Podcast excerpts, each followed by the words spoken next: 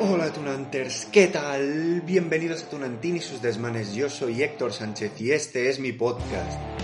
Al fin vuelvo a estar por aquí. Episodio 3 ya.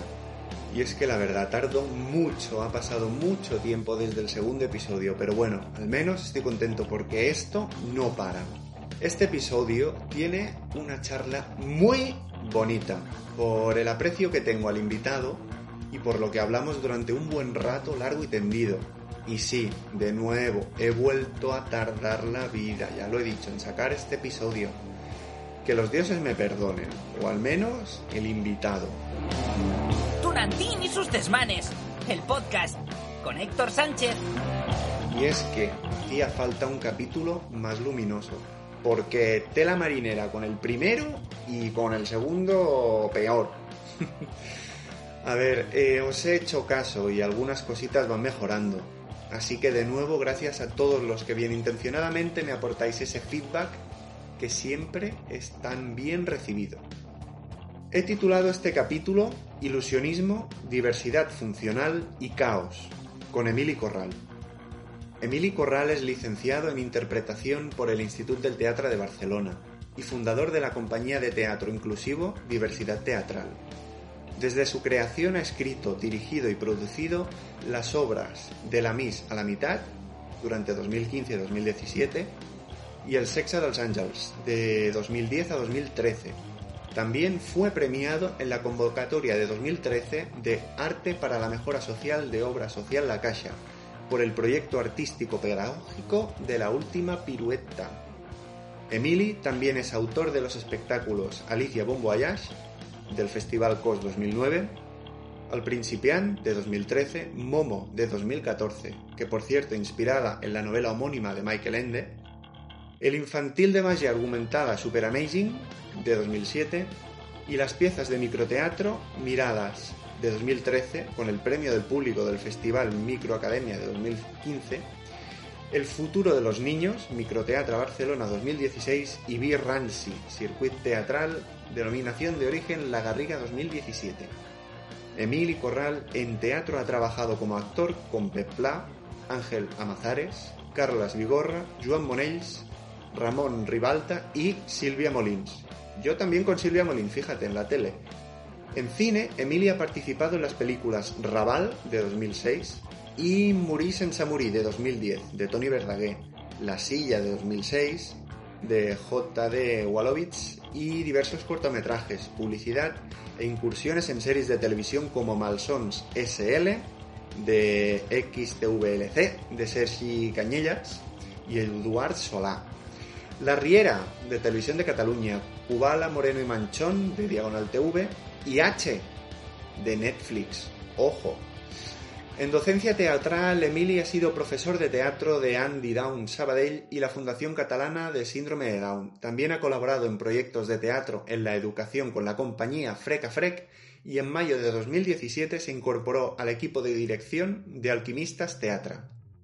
Desde 2018 trabaja como profesor de teatro en la ACID, Asociación Catalana de Integración y Desarrollo Humano, junto al gran Tony Alba y Carlos Vigorra entre el año 2001 y 2014 también se dedicó profesionalmente al ilusionismo y actualmente combina su trabajo habitual de locutor y redactor de contenidos e-learning con la docencia, la interpretación y la producción de los proyectos de diversidad teatral. Así que como veis, un currículum espectacular. Y al fin, ya sin más preámbulos, os dejo con nuestra charla.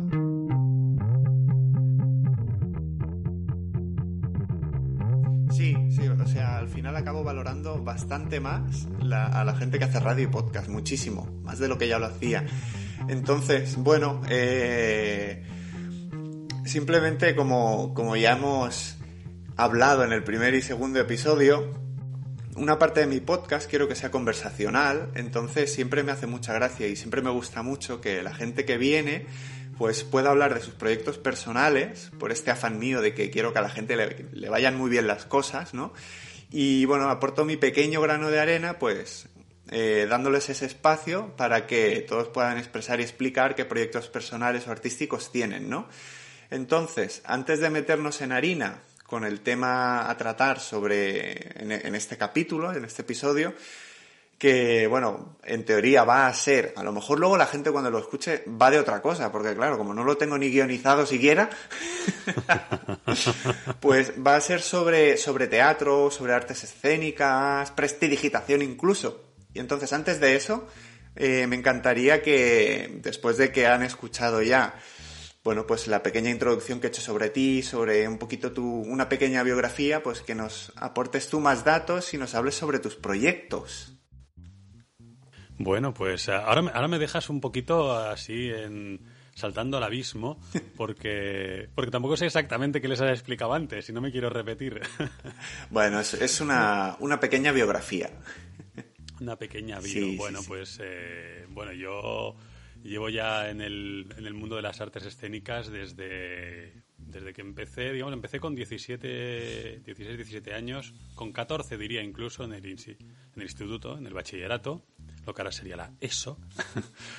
Y, pero en realidad no, no, no me decidí a, dedicarme a esto de lleno hasta, hasta que no hasta que no tuve unos 21 o 22, cuando decidí presentarme al Instituto del Teatro, después de, de un periplo de probar varias cosas y tal. Y, y nada, y, y recuerdo que entonces las pruebas, ahora me imagino que también, pero eran unas pruebas muy selectivas, muy duras. Eh, se presentaba muchísima gente, estamos hablando de que a veces incluso casi 300 personas, y acababan seleccionando a unos 30. O sea que tenías un, eh, iba a hacer el porcentaje 330. bueno, ¿entiendes por qué me dediqué a esto y dejé la informática y las matemáticas y esas cosas, no? y nada, y, y ahí fueron mis inicios. eh, conseguí entrar en el Instituto del Teatro, no a la primera, sino a la tercera, como tu podcast. a la tercera va la vencida. O sea, fueron tres años de, de ir alternando trabajitos con, con estudiar y tal. Estoy hablando por allá del año 97 que empezó todo esto, 96, y en el 99 fue cuando ya entré en el instituto.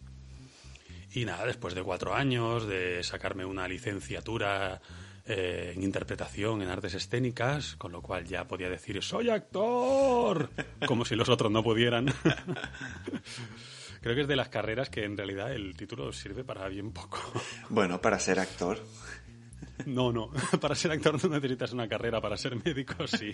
O, o piloto de avión. Necesitas un título, ¿no? Pero para esto no. Para esto necesitas mucha dedicación, talento, mucha perseverancia, mucha paciencia y, y mucha ilusión. Muy bien. Y bueno, pues mis orígenes vienen de ahí. Entonces eh, he pasado por, por hacer teatro, por escribir teatro, que aún lo sigo haciendo, por dirigir teatro, por el mundo del ilusionismo, como luego hablaremos más adelante. Me dediqué durante 10 años, que empezó siendo un hobby. Porque es que la- lo curioso del teatro, claro, el- cuando uno empieza a hacer teatro, eh, lo suele empezar como hobby. La, la mayoría de las veces, pues, o con la compañía del barrio, del instituto, de donde sea. Y, acá- y es una afición, es algo amateur, ¿no? Amateur de. Bueno, que la traducción de amateur es. eh, se, se puede traducir como. Como de beginner o de pri- principiante, pero también de amante. A mí me gusta más como de gente que ama el teatro o lo que hace. Vale. Y, y, y, claro, cuando empieza a convertirse en una profesión, eso que era un hobby ya no es un hobby. es lo que, te, lo que te come la cabeza, ¿no? y entonces eh, encontré como hobby, ¿no? Como vía de escape, eh, la magia, que me había gustado mucho siempre también, desde pequeñito. Y, y lo que pasó es que como hay tan poquito trabajo para los actores, cuando y más en una época que tú acababas la carrera en el año 2002 y no teníamos la información que hay ahora en Internet, los conocimientos y no estoy diciendo que ahora sea más fácil para, para los, que, los que están, para los jóvenes, porque no, no lo es. Pero sí que hay una puerta de acceso y una capacidad de, de conseguir información y de, de aprender a cómo funciona el mercado que no teníamos entonces. Bueno, también. Todo lo que sucedió es eso, que me, que me dedic- perdona, que me acabé dedicando más a la magia que, a, que al teatro. Bueno, yo creo que también tiene cosas buenas, ¿no? Es como que sí que es verdad que esto es algo que ocurre en muchas profesiones, pero lo bueno es que es como que nos ayuda a todas y a todos a especializarnos más y a tener unas competencias más potentes a la hora de, de dedicarnos a, a lo que sea, al campo que sea. Sí, yo la verdad, yo me considero un poco navajita suiza. O sea, más que un... O sea, hay personas que se especializan mucho en área concreta, en teatro de gesto, en mimo, en por poner así ejemplos, ¿no? Mm. Eh, en magia de cartas, por ejemplo, ¿no? En cartomagia o en manipulación. Y, y yo he toqueteado un poquito todo. Y sí que me, me he especializado un poco más en algunas cosas, ¿no? Como ahora desde hace ya 10 años, llevo 11, que que bueno, después de, de, este tiempo de pasar por la magia, empecé a, a, a, desear volver al escenario como actor, porque cuando empiezas a dedicarle más tiempo a una cosa, parece también que el entorno, ¿no? el mundo laboral que tienes alrededor, solo te reconoce por eso. Uh -huh. Entonces, yo recuerdo de ir a los estrenos de, de teatro y encontrarme compañeros, profesores, directores y ¿qué tal? ¿Cómo va la magia? y yo por dentro pensaba que soy actor. Oye, soy actor, oiga, contráteme. No me llame solo para hacer truquitos. Claro. Y así fue como, como decidí pues eh, hacerme un poco Juan Palomo eh, y montar mi propia compañía de teatro, ¿Ah? eh, escribir un, un, texto y dirigirlo y interpretarlo pues para volver a salir a la luz como actor. Muy bien. Y pasó lo que tenía que pasar, que no fue nada de esto. o sea, en realidad eh, me encontré con, con, con, un tema que me llamó mucho la atención, que era el de las personas con discapacidad y la sexualidad, mm. la homosexualidad, digamos, la, la, discriminación que sufrían y que sufren aún muchas personas por, mm, o sea, esa doble discriminación de no solo por tener una discapacidad y ya, y ya estar en desventaja en algunos mm -hmm. aspectos respecto a la mayoría, sino además por tener una opción sexual no normativa. -hmm. que de repente pues también encontraban un cierto rechazo, eh, muchas veces el propio, el del entorno, etcétera, ¿no? Y me pareció un tema apasionante, empecé a investigar, vi que no se habían hecho espectáculos de este tipo, digamos, que, tratasen esta temática concretamente. Empecé a hacer un poco de estudio de mercado, vi que había ahí un nicho, ¿no? De, de un target, más que un Mm. nicho, un target de, de público, un objetivo de gente que no se veía representada Vale. eh, yo no, no, no, no, veía que en los escenarios, en películas, ahora todo está, por, por afortunadamente, ¿no? Hay, hay más visibilización uh -huh. y hay personajes con discapacidad en, en, las series, en las películas, muchas veces ni siquiera justificado. No es que el personaje tenga discapacidad y entonces el actor tiene discapacidad. ¿sí? Claro. Puede ser un personaje con discapacidad porque sí, por, como es rubio, es alto, claro. bajo, moreno o, o morena o, o, delgada o como sea. ¿no? Y, pero ya te digo, en el 2009 cuando empecé y en 2011 cuando estrenamos éramos un poco los bichos raros. Claro. Que lo que pasó es lo que te explicaba, que el, el me apasionó tanto la historia, mm. empecé a hacer entrevistas a personas con discapacidad y eh, me encontré con, con, que lo que iba a ser un monólogo para mí se convirtió en una comedia para cinco actores, en algo que creció bastante y en el que me, me quedé como director y como, como autor y como productor. Y ahí fueron los inicios de, de diversidad teatral. Qué guay, qué guay. Es que, de hecho, por, por todo esto que me has explicado, era por uno, uno, de los motivos por el que quería tenerte aquí, porque quería escucharte a ti explicarlo de, de primera mano y, y, también porque quería escuchar también la historia al completo. Porque, bueno, nosotros, nosotros hemos sido compañeros de trabajo durante muchos años uh -huh. y, bueno, ahora ya no. Y, y, bueno, y había algunas cosas que me interesaban de tu trayectoria, pero que no podía no había podido tener el, el placer de, de, escucharlas de primera mano así en una conversación larga y tendida entonces ahora estoy Mira aprovechando que tiempo ¿eh? tuvimos Correcto. algún que otro año oye pues sabes que yo sí. también esto es un pequeño inciso que hago yo también yo también quise ser actor vale pero pero como no me lo creía ni yo dije bueno pues yo siempre he creído en esa capacidad tuya, ¿eh? en esa capacidad, competencia, ahora no sé, no, capacidad, competencia es cuando ya la adquieres, sí. en esa capacidad, incluso, no, no, sé si yo debo decirlo aquí, pero tú tuviste algún que otro pinito como actor, como figurante, por ahí, figurante, en televisión. Figurante especial. Figurante especial en un fin de año. Sí. Es, es, así. Sí, sí, es así, es así. Hice una... Esto luego lo puedes cortar en pospo, ¿eh? No, no, no, para nada. Hice una figuración especial para un fin de año sí, en la 2. Estoy muy contento, Bien. que por cierto fue gracias a ti. Sí. Por supuesto. no me acordaba de eso. Sí, fue gracias a ti y otro que vino después también. hice otra pequeña figuración para, para otro programa de la 2. Pero bueno, que más allá de eso, no mis capacidades actoriles pasan por, por estar ahí de pie. Bueno, y por ahora estar aquí, ¿no? Que también hacer un podcast tiene algo de, de- de comunicador, de... Sí, Sí, sí, al- Sí, algo de, sí. de- de actuar. la verdad que tiene algo, mm, tiene algo que, y además tiene algo que engancha y no sabes por qué. Yo supongo que es un poco como decía en el primer episodio, de tanto haber escuchado a los grandes de la radio, bueno, a los grandes que para mí eran los grandes de la radio, de pequeños como que se te queda algo. Y es como que dices, quiero imitar esto, quiero imitar esto que hace esta gente.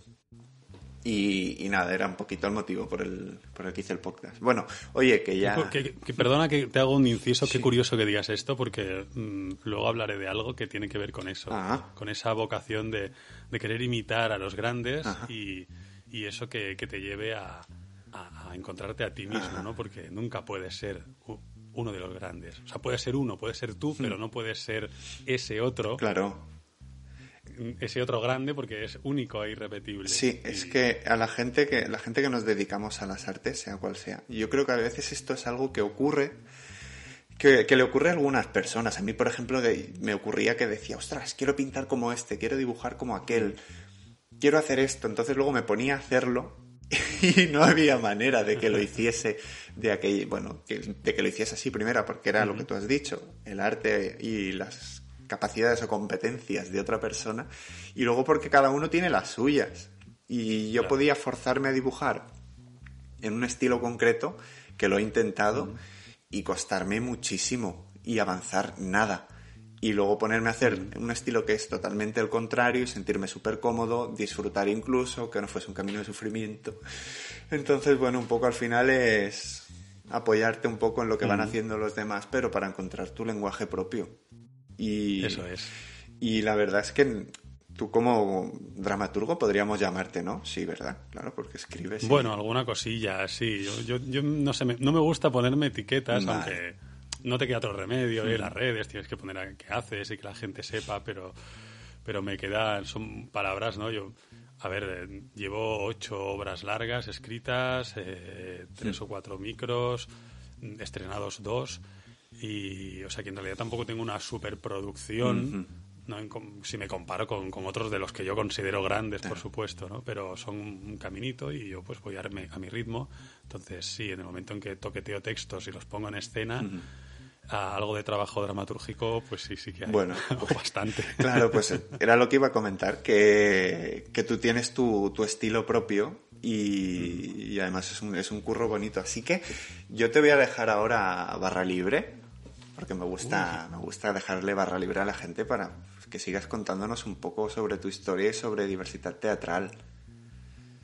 Pues mira, si quieres los retomamos donde me he quedado. Y tanto, Cuando- y tanto. En, en los inicios que ya he explicado de diversidad teatral, diversidad teatral eh, nació como paraguas para crear el Sexa de los Ángeles, el sexo de los ángeles. que Vale. Es una, esta obra sobre esta comedia que trata la historia de, de unos personajes, de, de tres amigos que comparten piso. Eh, Los tres tienen discapacidad.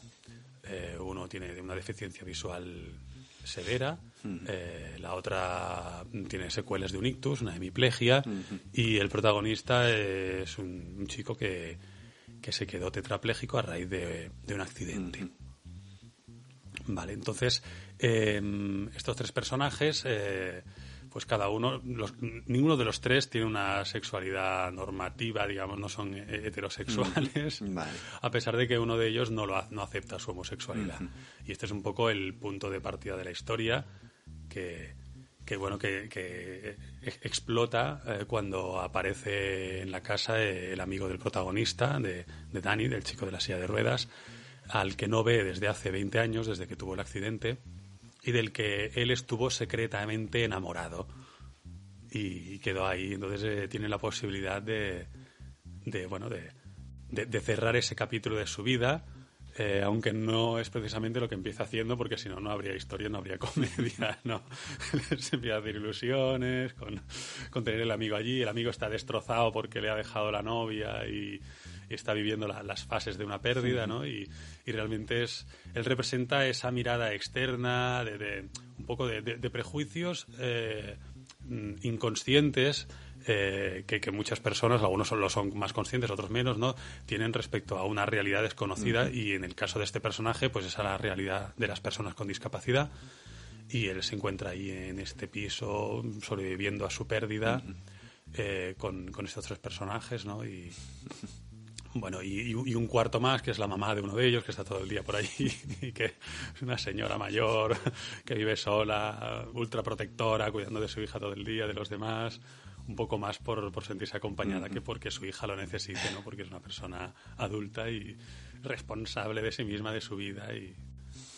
Y bueno, esta fue la primera obra y la verdad es que no fue, fue un éxito, o sea, nos fue muy bien para lo que, lo que esperábamos porque nos, nos lanzamos al vacío, o sea, eh, teníamos fecha de estreno y no sabíamos qué pasaría, no, no, había un plan de distribución, yo no conocía para nada el mercado, yo me empezaba un poco, no de cero, pero pero bastante como de nuevo. Y tuvo una muy buena repercusión. Creo que entonces trabajábamos tú y yo juntos, no sé si lo recuerdas, ahí en la oficina, por aquella época, que es cuando te conocí.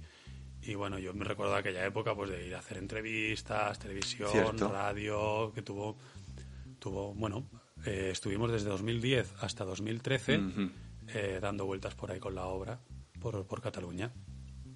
Y, bueno, y es una obra que ha estado ahí y que ahora ha vuelto. Mm, Casi diez años después hemos vuelto y, de hecho, el día 25 de, noviembre, que creo que aún no se habrá emitido el podcast, o sea, ya hicimos la obra. como, hacen Berto y, y Buenafuente. Oye, a lo mejor, también. a lo mejor lo consigo. O sea, sería un puntazo. Bueno, pues eh, para aquellos que no visteis la obra el día 25 de noviembre, se, hizo en, el Teatro Auditorio de Riudoms, muy cerca de Reus, Tarragona, provincia de Tarragona. Y, bueno, y podíais haberla ido a ver allí a, las 7 de la tarde de ese día, cogiendo entradas por internet, porque como todos sabemos ahora, todo va por internet, muy regulado, con medidas de seguridad. Muy bien. Para preservar, pues, pues la, seguridad en, todo lo que hacemos y poder seguir abriendo teatros porque si no vamos a vamos a morir sí, hay que seguir abriendo teatros claro que sí pero bueno volviendo y por no extenderme porque no voy a explicar toda nuestra trayectoria mm. aquí a, la gente sino tampoco quiero aburrir y tenemos otras cosas de las que hablar pero bueno pues a esta obra le, le siguieron eh, otro, otro espectáculo que podría ser casi un spin-off de uno de los personajes del Sex del Angels, que era Adolfo, mm. un transformista casi ciego, que en su faceta, este era un personaje inspirado en, una persona real, que es Adolfo Álvarez, conocido anteriormente como Adolfo Colmenares, y que había sido una primera figura de la danza contemporánea en Venezuela en los años 90. Mm. Se vino aquí a Barcelona y en el 90 81 o 89, por ahí.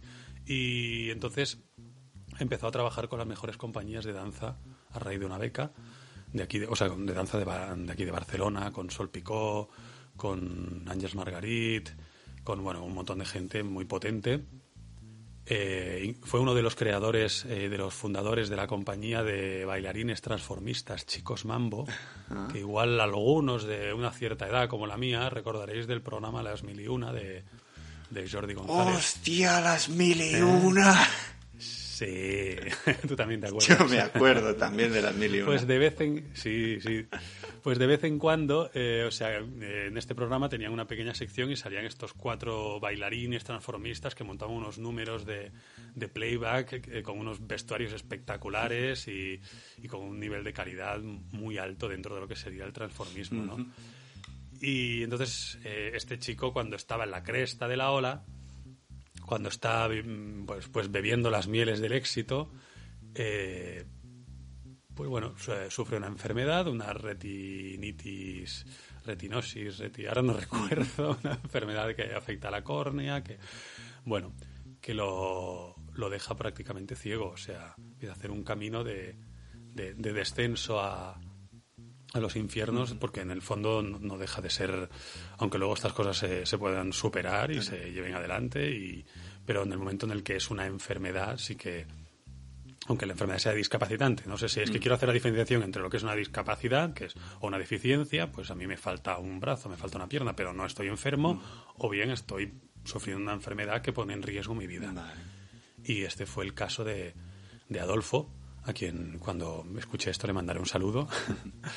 y con él, eh, a mí me fascinó mucho su historia. Eh, a él le había hecho una entrevista también para escribir el Sex als Angels y quedaron muchísimas anécdotas de su vida en el tintero. En el Sex als Angels es un personaje secundario, es un personaje muy chulo, muy importante, pero secundario, que ahora en esta nueva versión ha cambiado, lo interpreta una chica, porque Adolfo se ha, bueno, se, ha retirado de esta, de esta nueva etapa, está en otro momento vital. Y, pero entonces eh, a mí me fascinó, mm. me fascinó la capacidad de una, una, persona, un niño que nace en una favela en Caracas, que lo tiene todo para, o sea, un entorno familiar, eh, bueno, pues eh, el padre ausente, una familia con hermanos de, dos padres distintos, su madre que trabaja continuamente para ellos, con un alcoholismo además importante, o sea, una, una vida que podía haber sido, como decía yo, él decía, yo podía haber sido delincuente, pero mi mamá me, decía, como tú cojas el paquete de alguien y lo lleva a algún sitio, y soy yo la que te mato. Entonces, eh, bueno, se acabó convirtiendo en una persona que yo creo que, que, ha tenido éxito en la vida y lo que ha hecho, y incluso pues a pesar de, de haber tenido que pasar por todo, por todo esto y de haber perdido gran parte de la visión, eh, ahora él pues hace sus, cosas, eh, se dedica a dar masajes, y hace unos masajes espectaculares además, y, creo que, es una persona satisfecha con, lo que tiene, con lo que ha conseguido, y creo que eso es lo más importante al final en la vida, hagas lo que hagas. Y de ahí salió el segundo espectáculo, de la Miss a la mitad. Vale. que era la, un, biopic sobre la, historia de, este, este personaje, este transformista, el transformista ciego del paralelo, como se autodominaba. Entonces jugábamos con, con cosas de, de, su vida personal eh, y, con, y, con, algunos aspectos evidentemente ficcionados. Y ya en el momento en que lo llevas a un escenario, eso pues no deja de ser una ficción, ¿no? Mm, claro, qué interesante. Y con esta obra pues estuvimos sí, también un, un par de temporadas en el Teatro Almería, en, en Barcelona. Y, nada, por medio ha habido otras cosas, hubo otros proyectos, proyectos de microteatro, como Miradas, por ejemplo, que, en el que en este caso no trabajaba con, con artistas con discapacidad. Eh, era una obra de microteatro pequeñito, pero que me gusta mucho, eh, porque para mí ha sido uno de, los grandes éxitos. ¿no? Es una obra con la que eh, ganamos un premio en el Festival de Teatro Micro de la Academia y, y que llevamos representando desde el 2013. Entonces, es una obra que hacemos, que son dos actores, un chico y una chica, Oscar Jarque y Miriam Monleó, y, bueno, y Gloria José, que también la, ha estado haciendo sustituciones. Y, con ellos dos y un par de sillas, eh, sorprendemos, provocamos al público, hacemos reír durante 12 minutos, porque no dura más, la obra es muy corta. Y, y prueba de que, de que nos está funcionando muy bien y es, esa, ¿no? De que desde 2013, o sea, ahora, por ejemplo, hemos actuado en las fiestas de la Merced hace... A ver, pues si estamos en diciembre, ¿no? hace, tres meses. sí. Y, y, nada, y el último proyecto, el tercero, que esperemos que a la tercera vaya la vencida y con este las cosas pues nos, nos vayan aún mejor que con, que con De la Misa a la mitad es una obra que se llama Non diguis reina, ah. que la traducción al castellano sería No me llames princesa. Vale. Y esta es una... Aún no se ha estrenado, se tenía que haber estrenado el pasado abril, pero por las circunstancias que todos conocemos, pues nos quedamos a mitad de ensayos confinados en casa, eh, sin saber muy bien qué pasaría, ni, ni, qué hacer, ni si esto podría continuar, y, y ahora parece ser que, bueno, eh, si todo va bien, cuando salga el podcast, pues ya se habrá estrenado el 28 de noviembre. Y si nos vuelven a confinar, pues ya veremos qué pasará. Claro. Pero bueno, estoy, estoy contento porque con esta obra creo que hacemos un salto adelante. Eh, digamos, en, esta obra ya trabajo con artistas con discapacidad también, con algunos un par de ellos y con, y con otros tres que, que, no. Pero yo no me gusta ni hacer esa diferenciación. O sea, yo trabajo con ellos porque me gusta aprovechar la, las singularidades y las potencialidades de cada uno. Muy bien. Lo que me da cada persona y cada, cada actor o, act- o actriz Claro. por ser como es. Mm. Y entonces ya eso ni siquiera lo justificamos, simplemente lo aprovechamos, lo jugamos, nos reímos. Eh, es una obra muy gamberra que, que trata un tema que creo que está bastante bastante de moda, ¿no? Que es la monarquía. Bien, bien. A ver, el tema, sí, el, el- el- bueno, el tema, el, el tema en sí no es ese. El tema en sí es, eh, es la pérdida de privilegios, ¿no? Si estamos dispuestos a perder los privilegios que, que tenemos por, por, por, por ser quienes queremos ser, por aceptar, digamos, el, el regalo de, de la libertad, ¿no? Y, y en esta historia, pues es la historia de una princesa eh, que es una nini de 40 años que está ahí encerrada en su palacio en un mundo distópico muy con un, con un puntito bastante extraño, ¿no? Un mundo donde donde todo es eh, todo se cae a pedazos, eh, todo es muy miserable, la- todos hacen lo que pueden y, y en todos los estratos sociales, digamos, eh, cada cual mira por lo suyo, ¿no? Va a la suya y, y a ver cómo puede sobrevivir, ¿no? Un mundo donde o eres presa o eres cazador y un mundo que además ella como princesa desconoce porque está entre los algodones de- del palacio. Y, y entonces su digamos su, su fallo porque yo a pesar de que funciona como una road movie teatral ¿no? es un viaje por, por los suburbios de este de este reino mm, loco casi no Eh, pues la que hace la princesa. Eh, me he perdido ahora. Como ella. del- Sí. Pues no, la historia básicamente es eh, que el. Sí, que digo, aparte de que funciona como una road movie, eh, también es una tragicomedia. Es prácticamente una tragedia, pero con, con to- en tono de comedia, una comedia negra, ácida, a veces corrosiva, gamberra, eh, absurda a momentos, en los que, bueno, pues el personaje, el héroe, o la heroína en este caso, que es la princesa, tiene un fallo. Tiene mucho, tiene mucho. la señora, pero, pero el- el- ella se enfrenta a su mundo, digamos, porque no quiere ser princesa Vale. y rechaza su status quo. Y entonces, pues, eh, como en toda tragedia griega que se precie, que en este caso no es griega, pero bueno. Aunque al- algún- alguna reina hemos tenido por ahí griega, pero. pero bueno, no, no, no va por ahí la cosa, ¿eh? No, no vamos a tocar a nuestra, nuestra queridísima y amadísima monarquía para nada. Es un cuento, es, es ficción, es mentira todo lo que explico. y cualquier parecido con la realidad, pues es, Pura es- coincidencia. está hecho expresamente. Y entonces, bueno, eh, sin enrollarme, el, para, para quienes queráis venir a verla y os pueda interesar, es la historia de alguien que tiene un destino que no desea, en este caso una princesa que no quiere asumir la responsabilidad de ser reina y eh, la vida le da precisamente eso. Entonces es ¿qué, qué pasará cuando por motivos y por circunstancias que no voy a explicar porque quiero que vengáis a ver la obra eh, la princesa pierde todo su poder todo su poder to- toda su identidad nadie la reconoce como tal en un mundo en el que todo el mundo se aprovecha de todo el mundo y hasta aquí puedo leer Muy como bien. diría aquella Muy bien. doña Mayra Gómez Ken. Muy bien. Pues. y en esto estamos sobreviviendo Qué guay, hombre. Es bonito, es bonito. Es bonito, tiene muy buena pinta. Eh, ¿Qué más tienes que contarnos? Pues no lo sé, dime tú qué quieres saber y qué crees que le puede interesar a la gente. Porque a mí yo pienso, estoy explicando todo esto y, y igual más de uno ya ha dicho, eh, cambio de, de canal o, o se ha quedado atrapado, no, no lo sé. Bueno. Eh, pero como tiendo a, como dice mi mujer, tienes a enrollarte como una persiana, ¿no? pues eh, ya, ya voy un poco con un poquito de cuidado y, y lo, que, lo que no me gustaría precisamente es eh, aburrir al personal. Vale. As- así como para dar algunas pinceladas rápidas, como llevábamos ya la, la mitad de la charla y tenemos aún algunas cosillas más. eh, ¿Has hecho también, aparte de hacer teatro, has hecho cine o tele?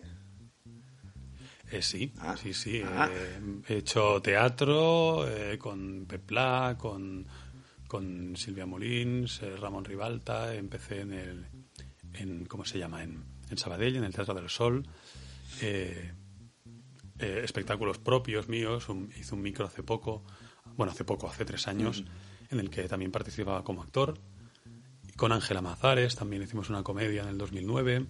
Y sí que es verdad que cuando empecé a meterme de lleno en, en la escritura y en la dirección, y por ende y por necesidad en la producción, mm, claro, teniendo en cuenta esto, teniendo en cuenta que le dedico siete horas al día a un trabajo alimenticio que en el que trabajo como locutor, que ya, ya conoces mi, curro, y como redactor de, de, contenidos para, para, una empresa de, de formación. Entonces es algo que en realidad no tiene eh, tanto que ver con, con mi vertiente artística.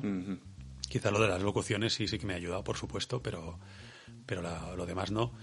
Entonces, bueno, pues el tiempo es el que es y, a la carrera no le puedes dedicar, y más ahora, ¿no? Que parece que, todos nos tendemos a enfocarnos hacia, hablábamos antes, ¿no? De la especialización. Y, ahora yo me estoy planteando un poquito eso, hacia dónde va mi carrera, hacia dónde va diversidad teatral, a partir de, esta nueva etapa. Mm. Que, que, se reinicia, digamos, con el estreno de esta nueva obra. Y, y es un trabajo que, que seguimos ahí pues con, con, la compañera de comunicación y con el resto del equipo. Con y, viendo un poco pues eh, cómo, me cómo me defino no que es cuando te preguntan tú qué, qué quién eres qué haces yo qué sé, Ven, ven, a verme al teatro y ya está. sí no no, no, sé o, no, si no quieres pero pero es muy difícil a, ¿no? Eh, cuando, cuando haces tantas cosas, decir yo soy, y además esta cosa de identificarnos con lo, con lo que hacemos, con el trabajo, mm, ¿no? Eh, sí. Que es algo muy de esta sociedad capitalista, de yo soy, pues yo qué sé, pues yo soy una persona mm, generoso a veces, egoísta otras veces, eh, soy, no sé, a veces soy divertido, a veces soy inaguantable. Bueno, un poco de eso como todo el mundo somos, ¿no? Sí, Sí, sí. intento ser lo mejor posible.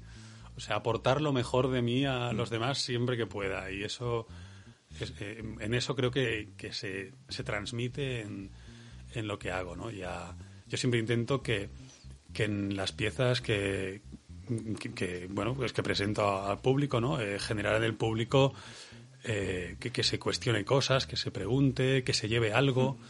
me gusta incomodarlo un poquito Mm. incomodarlo, pero con buen rollo. Me gusta esto que hace también, eh, no, a ver, para nada me comparo, por Dios, porque es, uno de los grandes, pero eh, Pedro Almodóvar, por ejemplo, ¿no? que sabe jugar también eh, esta, esta cosa del, del, drama, casi la tragedia y la comedia, ¿no? Que te estás, te estás riendo, te está hablando de, de, cosas muy cafres y, y de pronto te mete ahí un, una, situación en la que te pones a llorar a moco tendido, ¿no?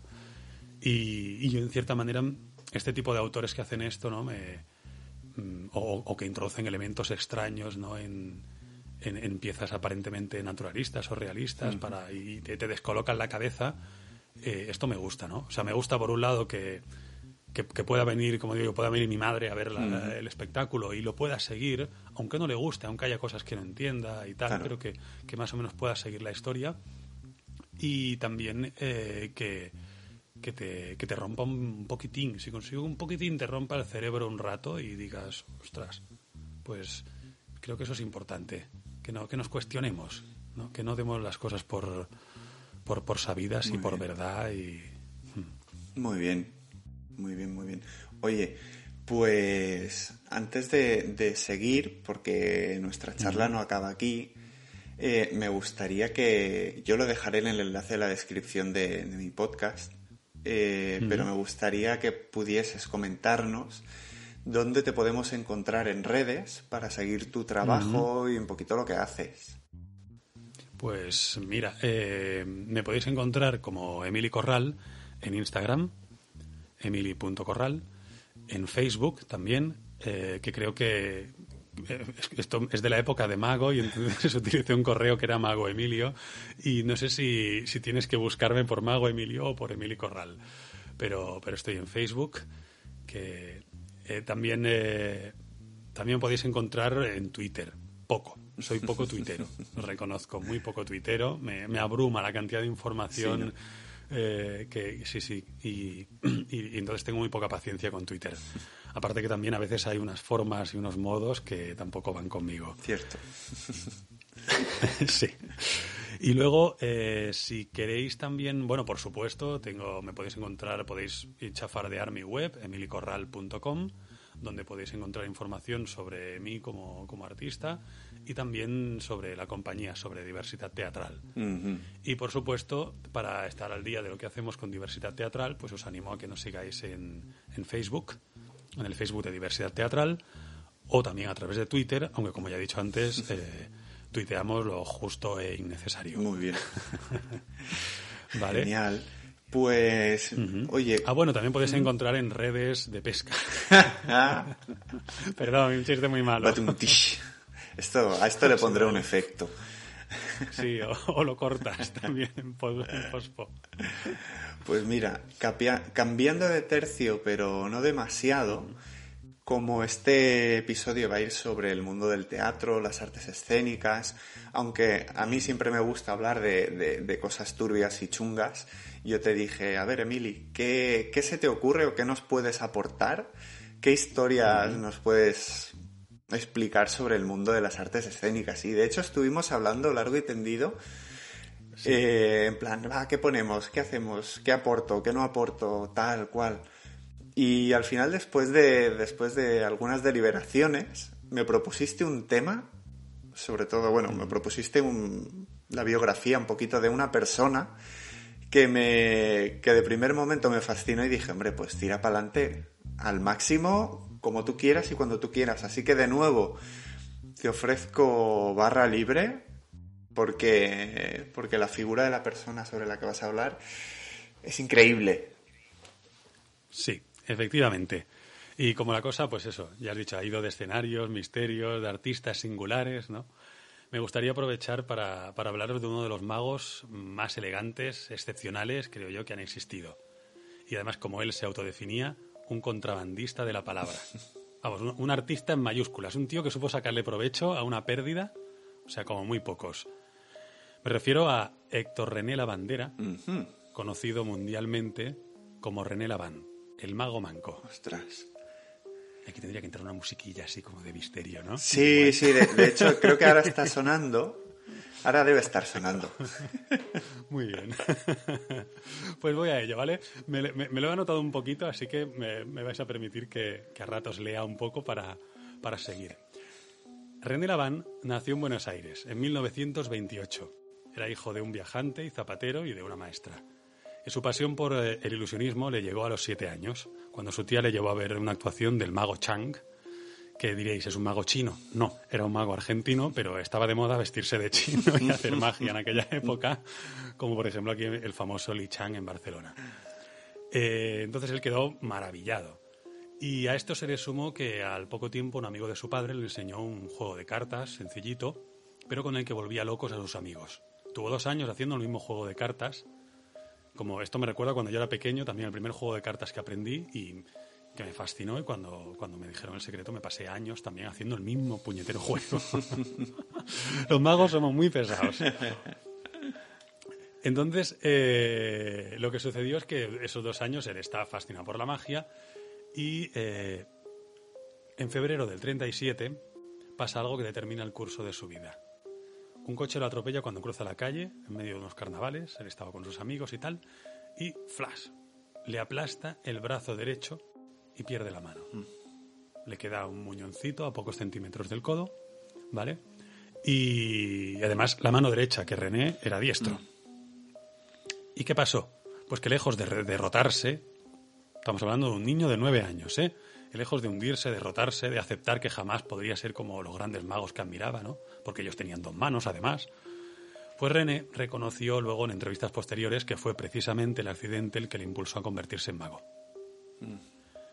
¿Cuál fue su gran ventaja? Precisamente su desventaja. O sea, la mayoría de magos, ¿vale? Hemos aprendido inspirados por otros maestros. O sea, es habitual pues caer en el error de, como hablábamos antes, de intentar imitar o emular, ¿no? A mí, por ejemplo, me fascinaba Juan Tamariz, aprendía juegos suyos. Y luego, cuando actuaba, mucha gente me decía, ay, me recuerdas al Tamariz. y no hay nada peor, en cierta manera, y mejor a la vez, ¿no? Por un lado piensas, qué bien. Pero por otro es, tú nunca vas a ser Juan Tamariz. Tú vas a ser tú. Claro.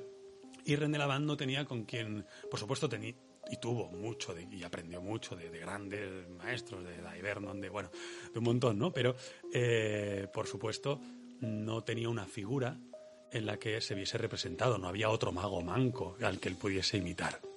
Y lo que no había tampoco eran las técnicas de magia adaptadas para personas con una mano. Pero bueno, a eso ya llegaremos, ¿vale? Con 14 años la familia se muda a Tandil, que es una ciudad de, de Argentina, y allí René conoce al mago Leonardi. Este mago le presta un libro, Cartomagia, de Bernet y Fábregas, que jamás imaginaríais de qué iba el libro, por el título. Bueno, es un libro que está lleno de efectos de magia con cartas. Eh, eh, eh, cuando hablo de efectos me refiero a, a lo que vulgarmente se llama trucos, ¿vale? Trucos de magia, el efecto, el efecto mágico, ¿vale? Algo que, y bueno, pues imaginaos, igual había, no, he leído el libro, la verdad, de, de Fábregas, este en concreto, pero posiblemente habría pues, más de un centenar de, juegos de, cartas, ¿no? Que, que, René Laván pues, no se habían imaginado que pudiesen hacerse con 52 naipes. Entonces se fascina tanto y, y, es tanto el deseo por aprenderlos que no le queda otra que adaptar todas las técnicas del libro para poder ejecutarlas con la mano izquierda. Toma ya. Toma ya. Sí, sí. Larga y ardua tarea y de, y de mucha perseverancia y trabajo. Y es así como a fuerza de entrenamiento, René adquiere una destreza, bueno, equiparable a los mejores croupiers de Las Vegas con una mano. Y entonces, ¿qué creéis que pasó después? Pues... Que empezó a hacer magia. Supongo, ¿no? Pues no. Porque a pesar de eso, Laván se consideraba un amateur. O sea, él creía que esa habilidad con las cartas que no le iba a servir de mucho en la vida. Entonces eh, empezó a buscar trabajo y acabó eh, trabajando en el Banco Nacional Argentino. Que, por si lo preguntáis, un mago y en el banco no, no tuvo nada que ver con el corralito y la desaparición de los millones. Esto fue después, mucho después. ¿Vale? Pero René estuvo trabajando allí. Y bueno, como suele pasar cuando, cuando sacrificas tu vocación, por, por hacer otra cosa, pues que aparece la frustración. Y, y, René de aquella época decía, decía lo siguiente, decía, en una esquina de mi escritorio guardo un paquete de naipes y en una esquina de mi alma escondo un paquete de sueños. Bueno, yo, la, la, imitación esta que le he hecho, no sé yo si se ajusta demasiado, pero para ponerlo en situación, o sea, la, había una, una melancolía mm. por, por todo ese mundo mágico, por, por, es, por esas amantes suyas, ¿no? esas 52 amantes, eh, de las que se estaba alejando al, al aceptar que, que o, o, al creer que no podría dedicarse a eso. Entonces lo que hace es que en la vida lo lleva a sumergerse al, al mundo de, de, la noche y del juego por dinero, uh -huh. Como una forma de estar cerca de, de, de las cartas, ¿no? Tenía 22 años. De aquella época, pues se llevó dinero, algún susto seguramente, y un sinfín de historias que luego empezó a contar para fascinar a su audiencia durante sus actuaciones. Y es que según Laván, la ilusión empieza con la palabra. Después del banco y de las tribulaciones nocturnas, deja el juego para dedicarse por completo a la magia profesional. Y en 1961 gana un concurso de magia en la especialidad de manipulación. Mm -hmm. Cágate o sea que para los que no estáis familiarizados con esto, ¿vale? En magia existen muchas disciplinas. O sea, la, la, magia con cartas, la cartomagia, el mentalismo, la magia con animales, las grandes ilusiones, los aparatos estos, mm -hmm. ¿no? Y, y precisamente la manipulación es aquella disciplina en la que el prestidigitador o prestidigitadora se sirve mayormente de su habilidad manual para hacer aparecer y desaparecer incontables objetos de sus manos, como cartas, monedas, bolas, billetes, abanicos, lo que sea. Ok, son esos magos, eh, uh -huh. seguro que los habéis visto un montón de veces, ¿no? Empiezan a hacer aparecer sí. miles de cartas, fla, fla, fla, fla, fla. Pues es dificilísimo. O sea, para mí son como las malabares de la magia. Y fíjate que si ya es difícil con dos manos, pues imaginaos ganar un concurso con una. Madre mía. Y la izquierda. Pero curiosamente Laván no quería ser admirado por la habilidad ni la rapidez manejando las cartas. Y es que el público normalmente suele creer que el secreto de los trucos radica precisamente en la rapidez de los dedos. Prestidigitación. Uh -huh. Dedicos prestos, rápidos. ¿No? Pero cuando es así, lo que pasa es que la magia pierde fuerza. Lo que gana terreno es la destreza. Mm. Cuando tú crees que, cuando tú ves un mago que hace virguerías con las cartas y luego te hace un juego de manos, lo atribuyes a esa habilidad. Dices, vale, esto no es magia. Esto es que el tío es muy bueno maneando las cartas y me ha engañado. ¿no? Entonces ha- hay algo ahí de la magia que se pierde. Y Laván precisamente quería evitar eso, o sea, su deseo era provocar la sensación de auténtica magia. No se puede hacer más lento, decía en sus actuaciones. El tío encandilaba con su elegancia, con su hablar lento, pausado, con un verbo afilado y con la lentitud con la que realizaba los juegos de manos.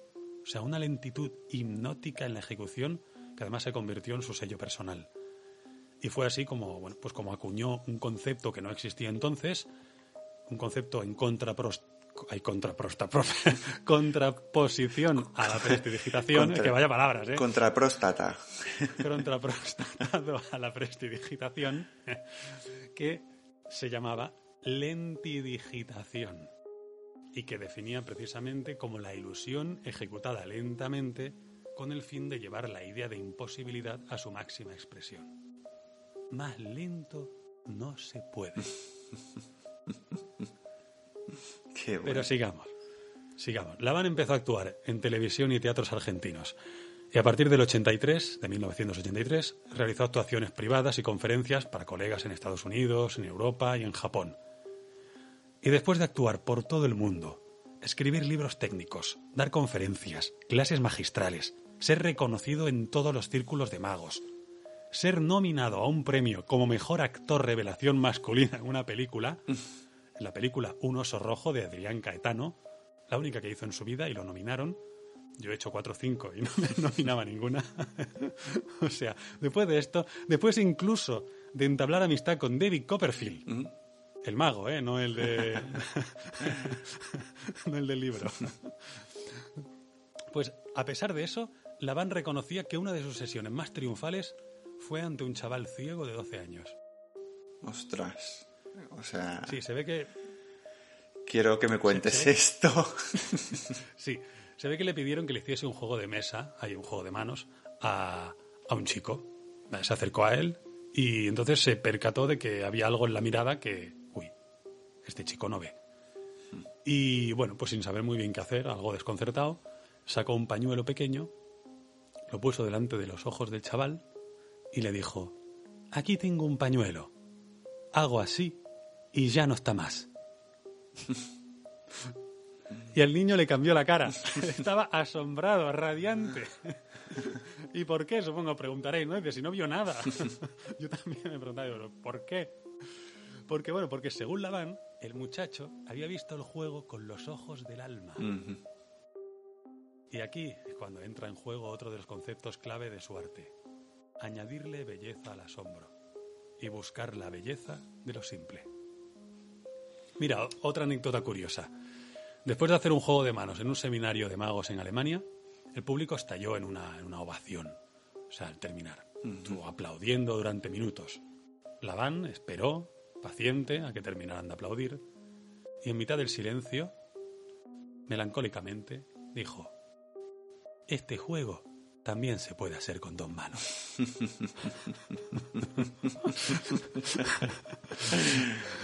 fijaos, fijaos el tipo cómo llega a, a- a incluir ¿no? Eh, su, su singularidad, su, es- esa, esa falta de, la mano derecha, ¿no? que incluso en una ocasión le preguntaron, ¿no? le dijeron, oiga, eh, señor Laván, si viene un mago con poderes de verdad y le ofrece rebobinar su vida para que viva una existencia anónima, pero con las dos manos, ¿acepta? No, respondió él. No hay que quitarle la joroba al jorobado, pierde gracia. Yo supe sacarle provecho a la pérdida. Capitalizar las ventajas lo hace cualquier idiota. o sea, era un tipo muy especial, un tipo que, que además, eh, o sea, con, eh, digamos que, de- no, decírselo tenía creído, mm, se, lo- se merecía tenérselo creído, pero aún así demostraba una, una modestia también en lo que hacía, eh, que, era, que era importante. Bueno, pues René Lavand murió el 7 de febrero de 2015, a los, a los 86 años de edad, después de conseguir lograr un, vamos, un lugar en el podium de los mejores ilusionistas de todos los tiempos. Y por supuesto, también de servir de modelo, y creo yo que de abrir la puerta a la posibilidad de practicar el arte de la prestidigitación o la lente digitación, debería decir, a otras personas con discapacidad. Y sin. Porque muchos también hemos aprendido cosas de la van. De hecho, uno de los primeros juegos que hice yo de, magia de cerca era un juego, el de las tres, de las tres mollitas de pan, que, ejecutaba la van. Luego mm, creo que te he pasado unos enlaces para que los dejes por si la gente... Yo os animo mucho a que si os ha llamado la atención de este personaje, entréis en, en las redes, eh, veáis estos enlaces, veáis estos juegos de magia que él hacía en los años pues 80, 90. Estuvo en España varias veces. De hecho, su última actuación antes de morir fue en Lugo, mm. aquí en España. Y, también, si queréis saber más, pues creo que se puede encontrar en algunas plataformas su biografía con el título Sigo barajando recuerdos. Mm. Creo que había una que se llamaba Barajando recuerdos, pero esta no, al menos yo no la he sabido encontrar, debe ser antigua. Y, bueno, si no ya algún compañero mago seguro que me, que me, que me, corregirá o, me dirá, no, eso no es así, pero yo es que llevo ya más de 10 años también que, que, no me dedico a la magia y se me han ido olvidando cosas. Entonces, eh, pero bueno, eh, aquí está, o sea... Genial. Esta, esta es la historia de él y, no, sé si queda tiempo para, mucho más. O... Sí, tanto y tanto. pues mira, si queda tiempo me gustaría, me gustaría acabar eh, con un poema que Laván utilizaba en uno de sus, de sus juegos, precisamente en este de las tres bolitas. Que yo, yo hice el juego, pero evidentemente no, no usé el poema y ni siquiera la presentación. Has dicho yo que era distinto. un truco de magia del cerca. ¿De quién? De, cerca. Magia del cerca. cerca. Magia de cerca. Esa magia que puedes ver con la gente encima tuyo prácticamente. A muy, a muy pocos centímetros de ti. Sí. No, no es micromagia, porque eso ya es, pero es la magia de cerca es la magia que puedes tener a la persona a un metro de distancia. La magia que, todos hemos visto hacer a, pues al mago pop cuando sale a la calle y lo hace, aunque es magia televisiva y a veces entran en juego otros, otros elementos, ¿no? Pero, pero sí, sí, también es magia de cerca. Y entonces, pues bueno, eh, la band, eh, en, sus, ya lo veréis si entráis en sus, en sus vídeos, él solía explicar historias, historias de su época de, de, de, la noche, eh, hablaba de personajes, o sea, de, contrabandistas, de, pistoleros, de, personajes con los que supuestamente se había encontrado en sus timbas de póker, ¿no? Y, eso le servía a él para introducir sus juegos de magia. Y en este juego concretamente em, recitaba un poema de, un poeta chino, Li Po o Li Pai, del siglo VIII, y que es considerado el mayor poeta de la dinastía Tang que esto me suena a refresco. El, ostras, el Tang. refresco de los 80 para, para los para los nosotros que somos ya millennials, ¿no? ya no sé, senior, no sé qué. Bueno, los que nacimos eh, en la transición, el, el Tang en los años 80, que cuando los papás no tenían dinero para comprarnos una Fanta y Decían, ponle, ponle el, zumo ese de los porvos al niño. sí. Bueno, pues eso, René Laván, eh, ahí va este, el, el poema a la luna, que dice así. Tomo una botella de vino y me voy a beberla entre las flores. Siempre somos tres, contando a mi sombra y a mi amiga, la luna. Cuando canto, la luna me escucha. Cuando bailo, mi sombra también baila. Terminada la fiesta, los invitados deben partir. Yo desconozco esa tristeza. Cuando marcho a mi casa, siempre somos tres. Me acompaña la luna y me sigue mi sombra. Muy bueno. Muy bueno, muy bueno. Pues hasta aquí nuestra charla, pero ya sabes lo que toca. Entonces, toca la sección de... Todos están locos menos yo. Sí, sí, entonces tú, a ver, esto como, como sabes, esto es una grabación. Yo ahora voy a hacer ver que, que, pongo la pregunta, o sea, la pregunta, te, voy a introducirte la fake news que te propuso Iván en el capítulo anterior. Tú esta ya la has escuchado, ¿eh? Pues esto a mí Es como que estoy desvelando las bambalinas. El tipo, Sí. el tipo grababa el podcast y iba despiezándolo a la vez.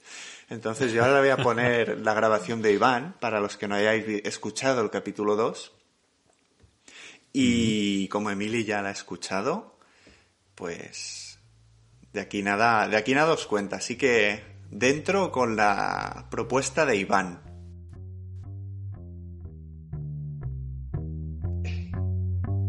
Iván, hay una cosa que me encantaría y es que para el siguiente invitado o invitada, que aún no sé quién va a venir al siguiente capítulo, idees en una sola frase una noticia falsa, una fake news para esta sección, la de todos están locos menos yo. Lo tengo, ¿Sí? lo tengo, totalmente. Perfecto. Y es que eh, Vietnam, que está sufriendo una, ole- una oleada de, inundaciones, está en trámites con España para, para desenterrar, para exhumar el cuerpo de Camilo José Cela y utilizar su increíble habilidad de absorber agua por el culo para poder hacer trasvases de agua de los lugares en los que están ahora mismo totalmente anegados a aquellos lugares que realmente necesitan eh, el agua por la sequía.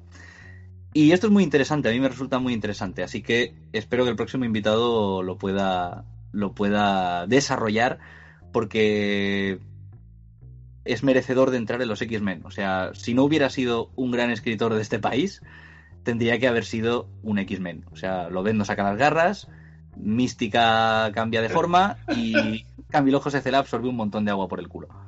Mira, si algo bueno tenemos en España, son escritores. Eso sin duda. Eso sin duda. Músicos, Oye, y si además, conocidos, si además el escritor tiene la facultad de ser una bomba de agua, ¿qué más quieres? joder, tiene todo. Una bomba de achique.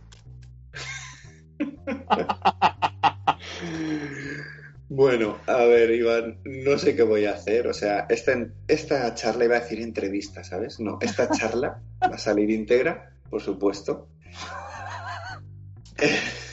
ha sido muy loca, muy negro todo, muy oscuro. La siguiente persona que tenga que venir, eh, tiene que venir una persona diametralmente opuesta a ti. Hay que compensar. El universo debe ser compensado de alguna manera. No, no, como, no como que tú hayas hecho una, ofen- una, una ofensa, sino como que eh, el, el peso que has, que has puesto en la balanza tiene que, que compensarse por otro lado. Iván. No, no, está, claro que alguien tiene que traer el equilibrio a la fuerza. Ahora esto, esto evidentemente, pues he hecho un poquito de silencio y os he metido la cuñita. Y bueno, tal y como habéis escuchado, Iván le proponía a Emily una cosa bastante singular y peculiar. Entonces, Emily lo que tiene que hacer ahora es validar la tesis de Iván y una vez lo haya hecho, aportar una siguiente fake news para la, la persona que vendrá en el episodio 4. Así que, Emily, te dejo que, que bueno, que nos inspires con, con lo que te proponía Iván. Pues muy bien. Pues bueno, como toda buena fake news, ¿no? Debe mezclar datos reales y datos ficticios. Y yo os reto a descubrir la verdad entre tanta porquería ponzoñosa, solo superada por los tweets de Donald Trump. Vamos a ver, el pasado 12 de agosto, en 2019, Vietnam sufrió una de las peores inundaciones de su historia reciente, causada por el tifón Wifa. Destrozó 3.900 viviendas, 22.000 hectáreas de cultivos de la provincia de Lam Dong, 30 kilómetros de carreteras nacionales.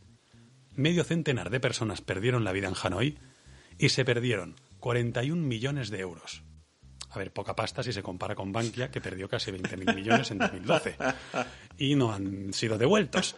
Pero no vamos a entrar en ese terreno. Podríamos, pero bueno, no nos apetece pero, hoy. Bueno, no. Entonces, según el CDCPDN, Comité Directivo Central para la Prevención de Desastres Naturales, ay, que cuando has acabado de decir el nombre ya tienes otro tifón encima, pero bueno, pues según este organismo, en 2018 murieron 181 personas por todo el mundo por culpa de las tormentas, inundaciones y deslizamientos. Entonces, ante semejante tragedia, todos los gobiernos de los países industrializados se pusieron manos a la obra para enviar ayuda humanitaria. Todos, incluido Estados Unidos, el Vaticano y Corea del Norte. Y España no iba a ser menos. y más teniendo en cuenta que Vietnam es un país abierto comercialmente. Vamos a ver, tiene una tasa de apertura de bienes del 202% según el FMI, el Fondo Masoquista Internacional. Así que el gobierno vio que a cambio de ayuda, ahora, en el futuro podríamos conseguir ventajas en la importación de bienes de primerísima necesidad para nuestro país, como los rollos vietnamitas, la salsa de tamarindo, la maquinaria barata o bambas cosidas por niños de 5 años. Eh, cabe decir que, perdón que te interrumpa, el tema de las bambas cosidas por niños de 5 años, ¿vale? Eh, claro, eh, emplean a, ni- a niños de 5 años porque al tener los dedos más pequeñitos pueden coser mejor las delicias de algunos de estos calzados que, que importamos de estos países. Cosa que, bueno, pues puedo ver bien en un momento dado porque el resultado final son piezas de, de una marroquinería eh, realmente increíble. Así que, bueno, bien por ellos haber empleado a, a estos niños. Por favor, Emily, prosigue. Sí, sí, claro. O sea, la, la, la, la, la infancia y la felicidad y la vida y la dignidad de, de los niños, pues no, no es nada comparable con, con una buena pieza de, de orfebrería zapatera que te cueste unos 2.000 euros eh, en, en el mercado. Por supuesto, por supuesto. Para que personas muy necesitadas eh, pues puedan comprarlos. Entonces, bueno, pues nada, eh, dejando este tema aparte, eh, ni corto ni perezoso, el gobierno encargó la noble misión de ayuda a la Legión Española. ¿Por qué? Porque la Legión forma parte del ejército de tierra. Y como lo que hacía falta en Vietnam era tierra y lo que sobraba era agua, pues pasaron de avisar a la Marina Mercante y se pusieron a idear un plan para evacuar el agua de la inundación. Harían falta más bombas de las que disponían. Bombas de agua, no de mortero. Vale. Y a alguien se le ocurrió la idea de exhumar el cadáver del célebre escritor español don Camilo José Cela, premio Nobel de Literatura y antiguo censor del régimen, dicho sea de paso. Pero, ¿cómo podía eso ayudar a evacuar el agua en la región de Landong? Landong, ¿quién es? Soy don Camilo. Puedo absorber con el ano toda el agua de una palangana. ah, pues pase, pase. Pero no será suficiente, dijo el comandante. Si se ha inundado una superficie de 22.000 hectáreas y en una palangana caben 3 litros, siendo generosos, necesitaríamos, a ver, 22.000 hectáreas a 100 metros cúbicos de agua por metro cuadrado y 3 litros. Me llevo 3, divido entre 1. Vamos, que por no calcularlo le pasaron el muerto a los del CNI. El muerto de calcular y el cadáver de don Camilo. los dos muertos. Total, que ahora la, la- pelota estaba en el tejado del CNI y, ya la Legión se quitó, de se quitó de en medio.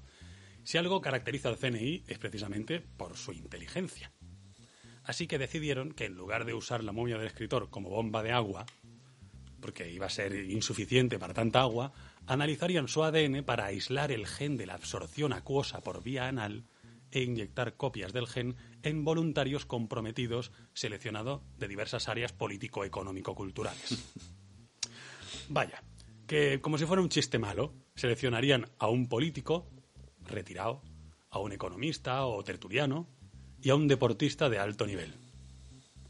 Y los elegidos para la misión, y los únicos que aceptaron el marrón, perdón, el reto, fueron el expresidente Mariano Rajoy, la periodista y tertuliana, tertuliana Ana Rosa Quintana y el futbolista Sergio Ramos.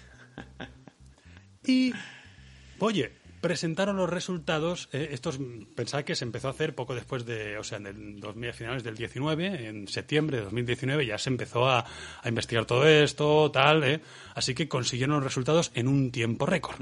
Los presentaron la semana pasada. Bien. Bueno, ahora hará más tiempo porque como esto se ha grabado, pero eh, Bueno, perdón que te interrumpa, Eh, un poquito como con la vacuna del COVID, que dicen que para diciembre va a estar. Entonces yo calculo que si el gobierno de España dice que va a estar para diciembre de 2020, eh, para diciembre de 2025 la tenemos ya todos puesta, fijo. como mínimo. como mínimo.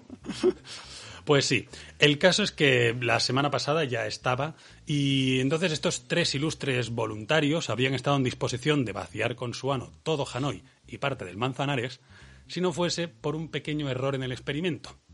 Y es que el becario, se lo pasaron al becario del CNI y se equivocó de gen. Y digamos que, claro, le puso un gen que no tocaba y ninguno de los tres, ni, ni Ana Rosa, ni, ni el bueno de Mariano, ni Sergio, eh, pudieron absorber más agua de la que cabe en una lavativa.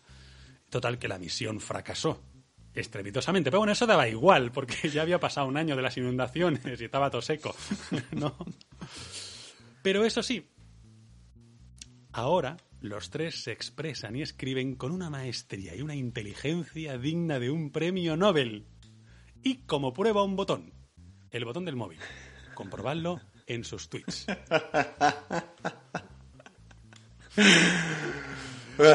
y hasta aquí puedo leer. Genial, genial, genial, genial.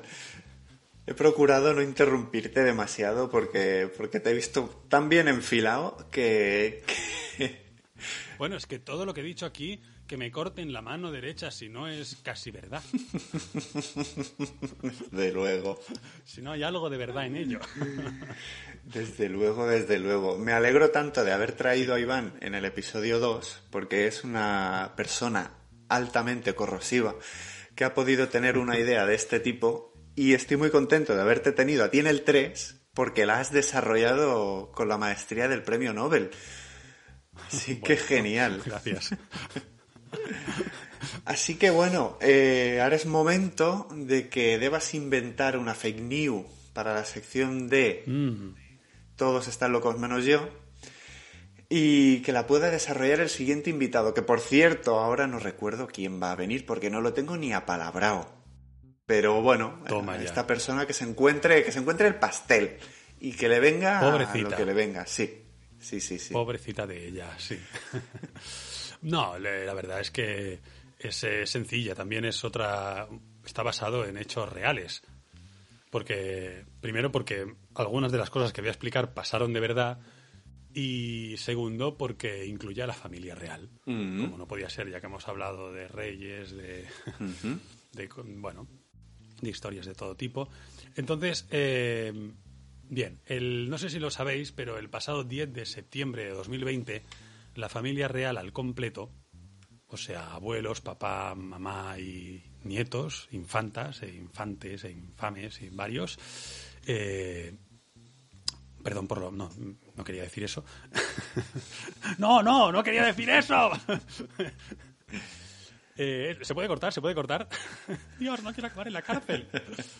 bueno, no, bromas aparte. Eh, en serio, la, la- la ilustrísima e insigne familia real española, al completo, realizaba una travesía eh, en el barco de- del abuelo, de don Juan Carlos, el Borbón, ¿eh?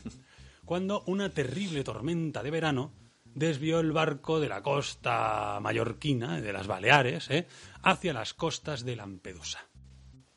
Los sistemas de radar y los teléfonos móviles saltaron por los aires, así como los satélites dejaron de funcionar inexplicablemente. Quizá por la confluencia electromagnética del lugar, mm, por lo que fuese, quedaron perdidos a la deriva durante horas. Quizá porque se encontraban cerca del fin del mundo. ¿Y por qué digo esto? Porque, evidentemente, si esto fuese verdad, ahora pues no, no- veríamos a, pues, a los reyes de España saliendo en las revistas, en las lecturas, en la televisión, etcétera, ni haciendo declaraciones y tal, ¿no? Eh, no estarían aquí. Y es que fueron rescatados por una pareja de terraplanistas que se dirigían a Lampedusa en busca del fin del mundo y también se habían perdido. Y aquí dejo los puntos suspensivos para que aquella persona que venga en el próximo podcast, en el número 4, con un 6 y un 4, aquí tienes tu retrato. y aquí te dejo este marrón, este muerto, para que lo desarrolles. Y que se espabile. Eso es. Como he hecho yo con lo del señor Cela, que como decimos en Cataluña, de unido. De unido, de unido. Sí, desde luego. Bueno, está muy bien esta. Me ha gustado, Emily. Me ha gustado mucho. Y a ver la siguiente persona. ¿Qué hace con este guante que lanzas? Porque tú has Yo lanzado... Tengo ganas de verlo, Sí. de oírlo, vamos. Has lanzado un guante bien lanzado y, y a ver qué pasa. Pues hasta aquí la conversación que estamos teniendo y a los escuchantes oyentes, o no sé cómo llamarles, la verdad. ¿Tú cómo los llamarías? Bueno, eh, Po- Podcasteros, ¿no? podcasteros. Yo los llamo Escucho un tun- podcast, soy podcastero. Mm, Yo los llamo tunanters. Ah, tunantes. Sí, Bueno, tunante, cuidado, es una palabra que, han estado dentro del círculo de- del artisteo, ¿no? Sí. Nosotros, por ejemplo, el régimen de artistas en España, eh, tenemos un régimen especial de seguridad social, por si no lo sabíais, y, y estamos dentro del régimen de artistas, toreros y caricatos. Ah, caricatos. Sí. No sabía- Sí, sí. no sabía lo de y, y que de hecho, que de hecho la, la- la ley de- del artisteo bebe sus orígenes antiguos de la ley de, de vagos, putas y maleantes. o sea, estábamos ahí metidos en el, en el mismo saco. Bueno, Eh, sí, sí, se nos consideraba. ya me bueno, parece bien. Todos, todos, todos los artistas, o al menos en este país, somos un poco maleantes, un poco putas y un poco vagos. no sé, hay de todo. sí, sí. Pero bueno, en fin. eh, estoy muy, muy agradecido de que, de que hayas aparecido en este tercer episodio. Y para cuando quieras volver, yo te invito a que, a que vuelvas cuando te apetezca. Encantado. Y yo también. Eso que lo diga la audiencia también. Hombre, claro. Y. ¿Nos ha gustado que vuelva? Vuelva, por no, favor. coña. Hombre, si me, si me vienes con otra historia tan interesante como, como la de este señor, yo encantado, ¿eh? Bueno, podemos buscar alguna cosa. ya. Ahora de- déjame que, que, que- que es- iba a decir que estrene, no, no, que, que disfrute del el estreno de la obra recién estrenada. Eh, Vamos a darla por hecha ya. Y, y, y ve- y vemos que más adelante, cuando ya ni se acuerden de mí, tus, tus tunanteros. Muy bien, Emily. Pues muchas gracias y hasta la próxima. A ti, a, a vosotros. Mátalos y nos los comemos. Tunantín y sus desmanes. El podcast con Héctor Sánchez. Bueno, ¿qué? ¿Qué tal os ha parecido la charla con Emily? La verdad es que al fin he encontrado una persona que le ha aportado algo de luz a este podcast.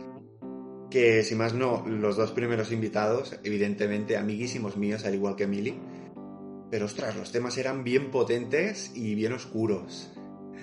Entonces he dicho, ostras, necesito un poquito de, de luz, como ya habéis visto. Entonces, para este episodio he pensado un poquito en, aparte de esta última sección, hacerla un poquito más corta, porque ya me han dicho algunas personas, tío, es demasiado largo. pues he decidido hacerla un poco más liviana y más ligera, con, bueno, digamos que los temas a tratar, pues, son más masticables de alguna manera. Así que, ¿qué os parece? Si nos introducimos ligerísima, ligerísimamente en el mundo del ilusionismo. Y es que según la socorrida Wikipedia, que para este podcast utilizo más bien mucho, el ilusionismo es lo que popularmente se conoce como magia. Es, como todas y todos sabemos, un arte escénico y espectáculo de habilidad e ingenio que consiste en producir artificialmente efectos en apariencia maravillosos e inexplicables, mientras se desconoce la causa que los produce. Estos efectos también se conocen como juegos de manos, ilusiones y, bueno, vulgarmente trucos de magia, vaya.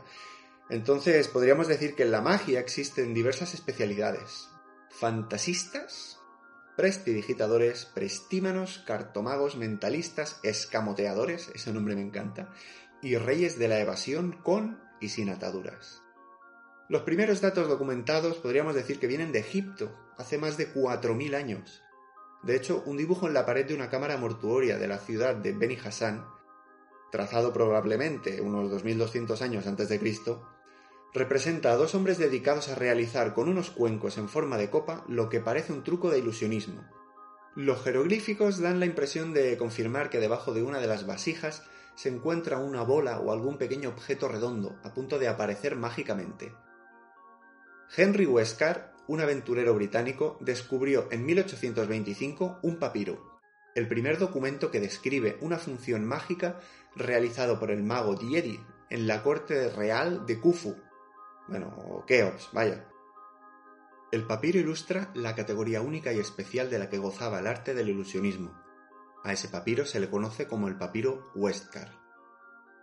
Unos siglos después, y ya como hombres de ciencia, algunos magos utilizaron autómatas y otros artefactos antes de que en el siglo XVIII incorporasen la electricidad y otros adelantos científicos, para ampliar su repertorio de trucos, que representaban bajo el nombre de física y de donde nació la física recreativa.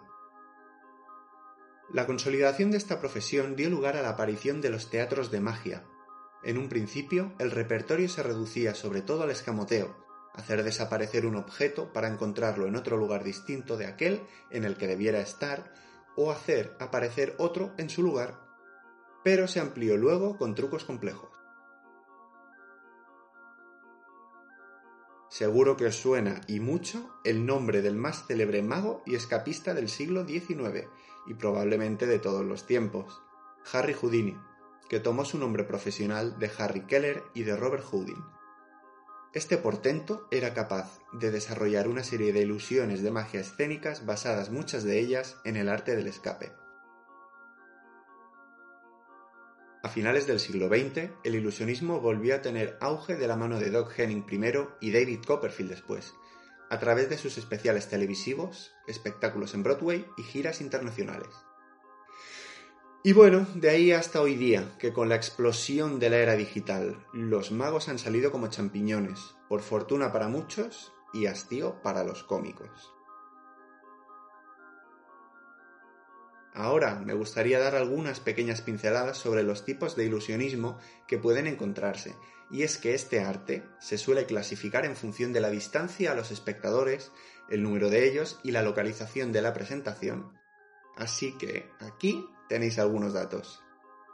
La magia de cerca, o micromagia, o magia del cerca, son efectos hechos a corta distancia, se emplean casi siempre naipes, monedas y otros objetos cotidianos, y sobre todo de pequeño tamaño. También es conocida como close-up. La magia de salón, son los juegos de magia visibles para un grupo de 15 a 100 personas más o menos. Se usan sogas, pañuelos, aros y diversos accesorios de tamaño medio. De hecho, es la que se suele utilizar en las fiestas y eventos. La magia de escena se lleva a cabo sobre un escenario, mayormente en un teatro. En ella se desarrollan las grandes ilusiones y las manipulaciones. También tenemos la magia callejera, y bueno, su propio nombre lo indica, ¿no? Y es que además tiene un montón de siglos de historia.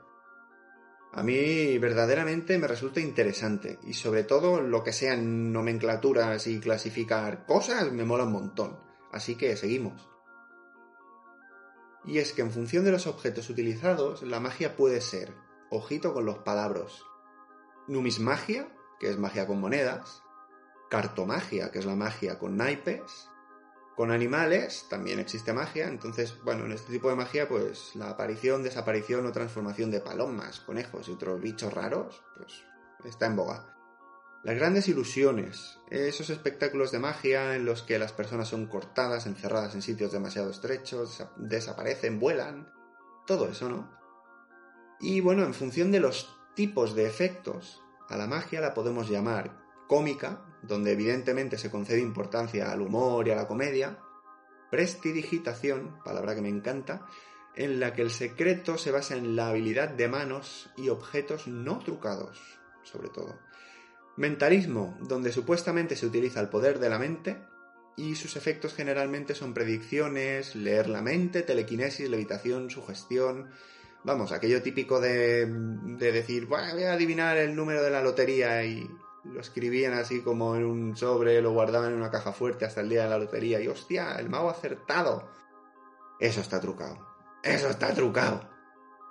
Y bueno, también tenemos la magia de escapismo, ¿no? Cuyo principal objetivo es escaparse o soltarse de algún lugar o de algún objeto. También pueden ser ilusiones o escapadas reales. Y algo que me hace mucha gracia es la magia del mago carterista o pickpocketing, y bueno, el mago carterista debe poseer la habilidad no solo manual, sino verbal y gestual para poder distraer a su víctima mientras le roba, sin que ésta se percate de ello. Y bueno, para ello se valen de muchas técnicas, destacando la distracción para mostrar el arte, ¿no? Entonces, bueno, ojito con los magos callejeros, ¿eh? No vaya a ser que os roben el bocata.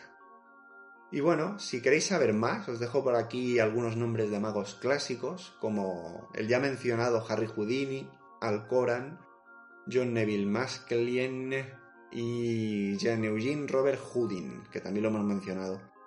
Y bueno, eh, hay magos modernos también, ¿no? Como David Blaine, Jorge Blas, David Copperfield, el grandioso meteórico Juan Tamariz, Luis Piedraíta, a ver si se corta ese flequillo que no ve nada, René Laván, que Emilio lo ha mencionado en la conversación que hemos tenido, eh, Jean-François Antonio Díaz, el mago pop. Y bueno, hasta aquí un poquito esta pincelada mega express sobre, bueno, un poquito el mundo de la magia, una pequeña definición y tal.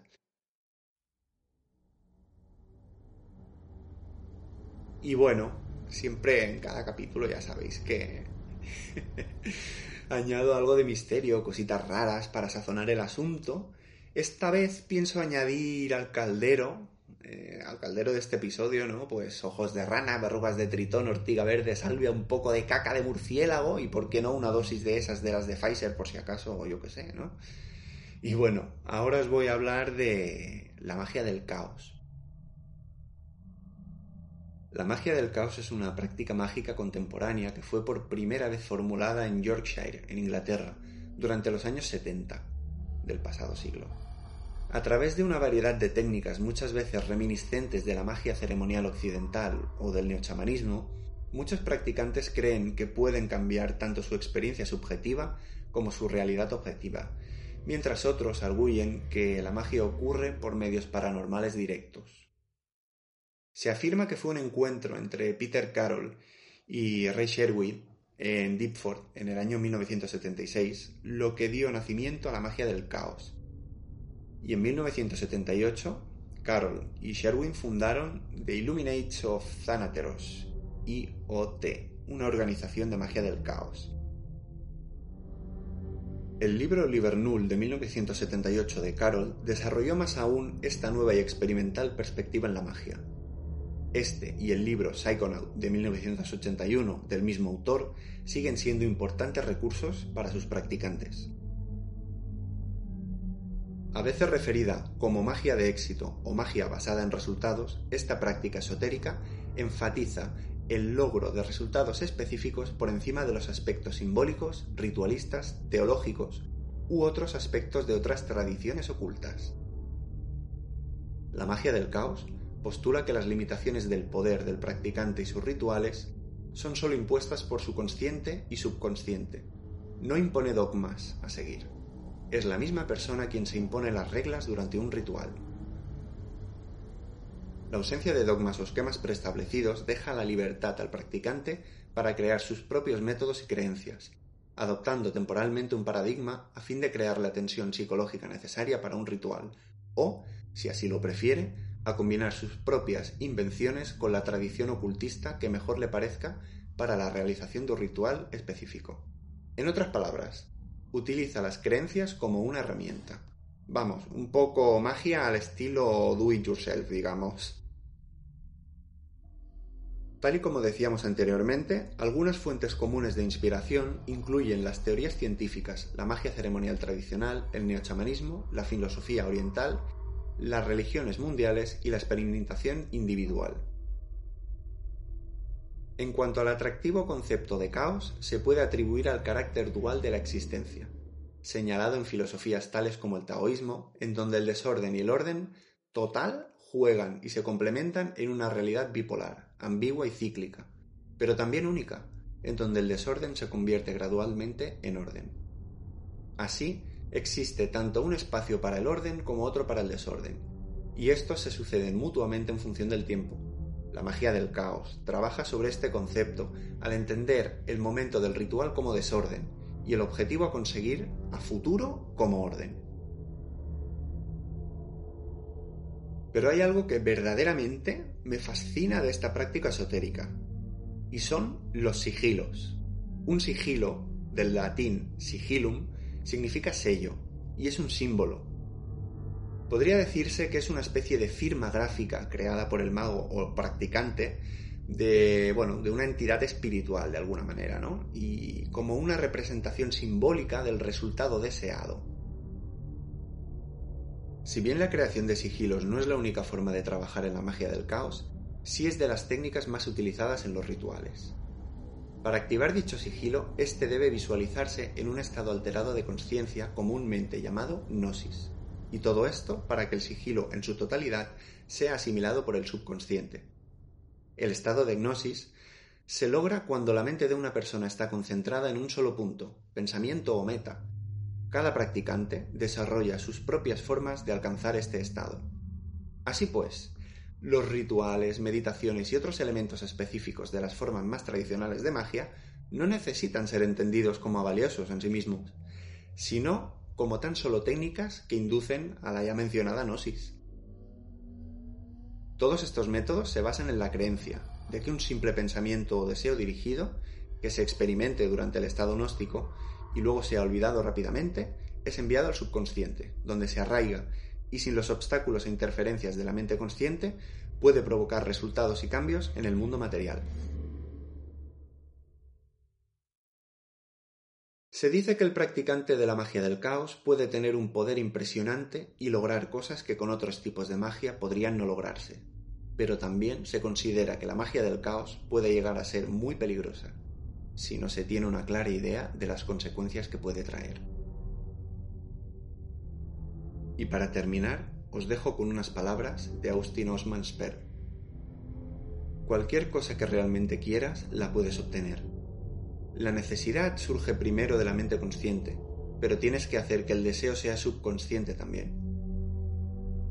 Puedes hacerlo inventando un símbolo del objeto deseado. El símbolo desciende dentro del subconsciente. Luego, tienes que olvidar todo sobre él de hecho, debes jugar al escondite contigo mismo. Y mientras estás deseando aquella cosa en particular, debes matar de hambre con decisión todos tus deseos menores. Haciéndolo, haces que todo el ser, consciente y subconsciente, fluya hacia tu objetivo principal. Y lo obtendrás. Con gasolina y cerillas hacemos putadillas. Tunantín y sus desmanes. El podcast con Héctor Sánchez. Y hasta aquí el tercer episodio. Como siempre, a todas y a todos un placer seguir transitando con vosotros esta senda del podcasting. Y si os ha gustado, recordad compartirlo con vuestros colegas, darle like, comentar y todas esas cosas que se dicen siempre, vamos, que ya os las sabéis de memoria, ¿eh?